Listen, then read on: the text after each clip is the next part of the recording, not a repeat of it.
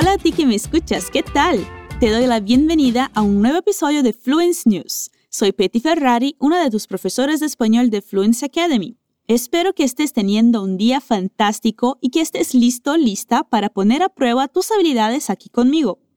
Antes de empezar, permíteme recordarte que vayas a fluencytv.com, nuestro portal de contenido gratuito. Es un sitio web lleno de lecciones increíbles impartidas por los mejores profesores del mundo. Allí también encontrarás las fuentes de este episodio y la transcripción del mismo para que puedas seguirlo si lo necesitas. Ahora, probablemente ya sabes cómo funciona esto, ¿verdad? Vamos a hablar de algunas historias que están ocurriendo en el mundo y me oirás entrar en portugués para ampliar cualquier cosa que consideremos que necesita una explicación más directa. Perfecto, empecemos. Empecemos este episodio con la actualización del impeachment de Trump. El Senado de Estados Unidos absolvió el sábado a Donald Trump de incitar a la turba que irrumpió en el Capitolio el mes pasado evitándole la condena en su segundo juicio de destitución en un año a pesar de la amplia condena de su papel en el desencadenamiento del asedio moral. El Senado votó 57-43 a favor de condenar al expresidente, quedándose fuera de la mayoría de dos tercios necesaria para hacerlo, por la acusación de que incitó la insurrección que dejó cinco muertos, obligó a los legisladores a huir y puso en peligro a su propio vicepresidente mientras supervisaba la certificación de la victoria electoral del demócrata Joe Biden. Você conhece bem a palavra mientras? Ela vai ser usada com o sentido de enquanto, quando temos mais de uma ação acontecendo ao mesmo tempo. Na história que você acaba de ouvir, ela indica que Trump colocou em perigo a vida do seu vice-presidente ao mesmo tempo em que supervisionava a certificação da vitória eleitoral do democrata Joe Biden. Tenemos una segunda actualización aquí sobre la historia de Myanmar. La semana pasada cubrimos lo sucedido con el golpe de Estado y las protestas en el país siguen vigentes. De hecho, las protestas han reunido partidarios en otros países. Miles de manifestantes, en su mayoría silenciosos, desfilaron el domingo por el centro de Tokio en protesta por el golpe de Estado en Myanmar, muchos de ellos portando fotos de la líder detenida, Aung San Suu Kyi, en lo que, según los organizadores, fue la mayor marcha de este tipo en Japón hasta la fecha. Los manifestantes de Myanmar siguieron exigiendo el lunes la liberación de la destituida líder civil Aung San Suu Kyi y el fin del régimen militar, a pesar del despliegue de vehículos blindados y más soldados en las calles. El golpe de Estado y la detención de Suu Kyi, Premio Nobel de la Paz, y de cientos de personas más han provocado las mayores protestas en Myanmar en más de una década, con cientos de miles de personas denunciando el descarrillamiento por parte de los militares de una tímida transición a la democracia. Los medios de comunicación de Myanmar compartieron transmisiones en directo que mostraban a la gente reunida en diferentes partes de Yangon, una de las mayores ciudades de Myanmar, mientras parecía levantarse el apagón de Internet que se había impuesto durante la noche. NetBlocks, que hace un seguimiento de las interrupciones de Internet, dijo en Twitter que la conectividad se estaba restableciendo, pero que las redes sociales seguían restringidas para muchos usuarios. El sistema estuvo cerrado durante ocho horas. La noticia sigue desarrollándose y no creemos que vaya a tener un final definitivo en breve, pero seguiremos informando, así que asegúrate de volver la semana que viene. Nessa história temos a seguinte palavra: lunes. Vamos então relembrar quais são os dias da semana em espanhol? Começando pela segunda-feira, então, temos lunes, martes, miércoles, jueves, viernes, sábado, domingo. En la India, la nueva normativa de privacidad de WhatsApp se encontró con la resistencia de su Tribunal Supremo. El Tribunal Supremo solicitó el lunes la respuesta de WhatsApp sobre un recurso que pretendía impedirle aplicar su nueva política de privacidad en el país, observando que era el deber del tribunal proteger la privacidad de las personas. La gente está muy preocupada por su privacidad. Puede ser una empresa de 2 o 3 billones, pero la gente valora más su privacidad. Es nuestro deber proteger la privacidad de la gente, dijo el presidente del Tribunal Supremo de la India, S.A. Bobde, a los abogados que representan a WhatsApp y al gigante de Internet Facebook, propietario de la aplicación de mensajería instantánea. El tribunal de tres jueces, encabezado por el presidente del Tribunal Supremo de la India e integrado también por los jueces A.S. Bopana y V. Ramasubramanian, examinó una solicitud presentada por dos estudiantes universitarias, Karmania Singh Saren y Shreya Sethi. El tribunal, que observó que la nueva política de privacidad de WhatsApp entraba en vigor en un momento en el que una ley sobre la privacidad de los datos estaba pendiente de estudio por parte del gobierno central, dio a las partes cuatro semanas para responder.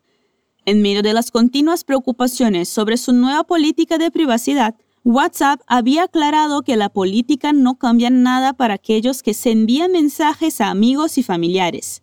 También había dicho que en algunas condiciones los mensajes de negocios pueden ser leídos por Facebook y podrían ser utilizados con fines de marketing. Los abogados Kapil Sibal, Arvind Datar y Mukul Roaktigi, que representaron las empresas de redes sociales, trataron de negar las sugerencias de que estaban compartiendo los datos de los usuarios indios. Podemos jurar que ni almacenamos ni compartimos datos personales. Todo eso es una pista falsa, dijo Roaktigi. Los mensajes están totalmente encriptados y ni siquiera WhatsApp puede verlos, dijo. El CJI dijo, la gente tiene una gran aprensión sobre el intercambio de datos. Le diremos lo que hemos leído en los medios de comunicación. La gente piensa que si A envía un mensaje a B, el hecho de que A envíe un mensaje a B se revela a Facebook. La gente tiene estas aprensiones. Ante la negativa del letrado, el CJI añadió, le decimos lo que oímos y leemos. Existe la preocupación de que el circuito de los mensajes sea revelado por WhatsApp. Interviniendo, el procurador general Tushar Mehta dijo, hay aprehensiones nacionales. El abogado Xian Divan, que representó a los demandantes, dijo que las preocupaciones expresadas por el tribunal tenían fundamento. Afirmó que había una gran cantidad de metadatos que se estaban compartiendo para el beneficio de las empresas. Durante la audiencia, el abogado de las plataformas tecnológicas afirmó que el tribunal había pedido a principios de este mes a un peticionario que había presentado una petición similar que se dirigiera al Tribunal Superior.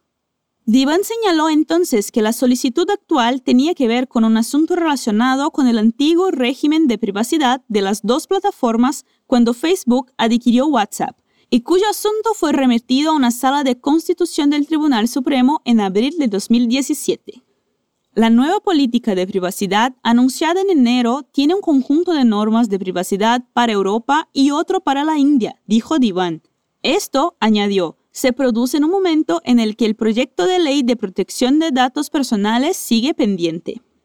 El abogado principal se refirió a los informes de los medios de comunicación de que el gobierno había pedido una explicación a WhatsApp sobre la nueva política y añadió que la propia empresa había ampliado el plazo para aceptar la nueva política hasta el 15 de mayo.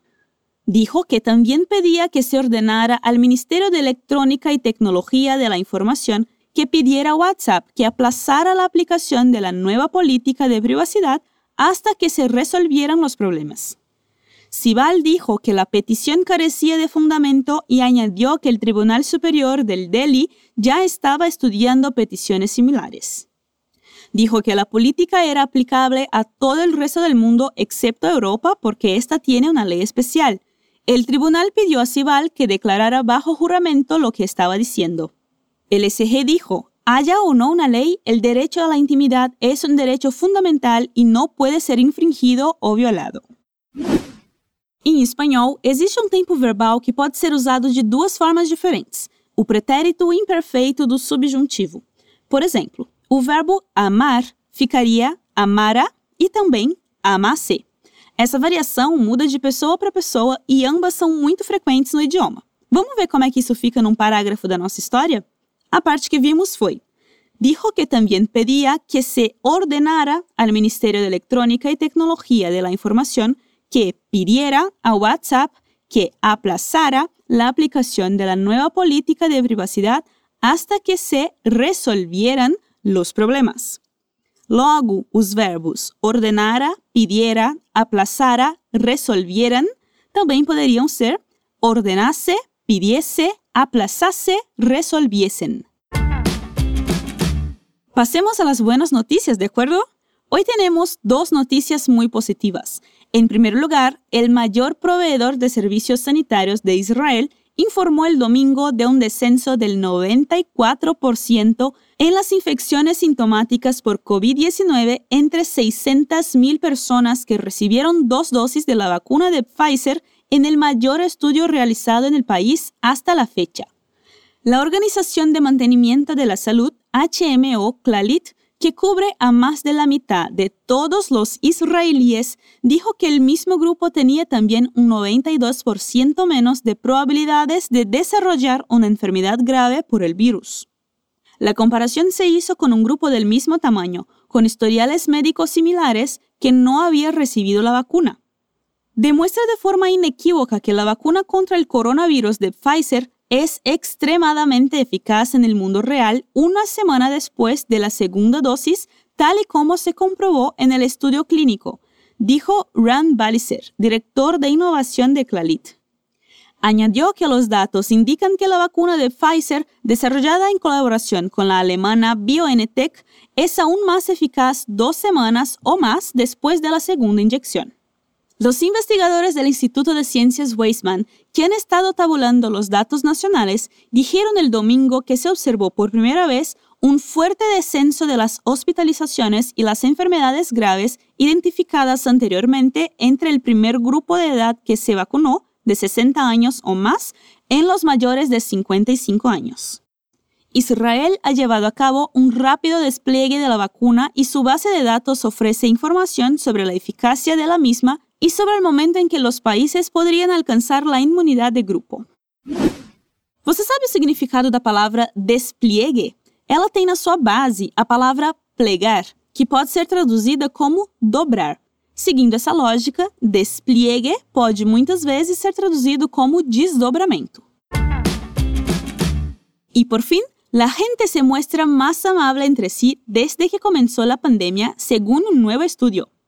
Una encuesta realizada por Travelodge a 2.000 personas ha revelado que la gente ha sido más amable entre sí en el último año, ha hecho mayor esfuerzo por mantenerse en contacto con sus familiares y ha donado más a los bancos de alimentos y otras organizaciones benéficas.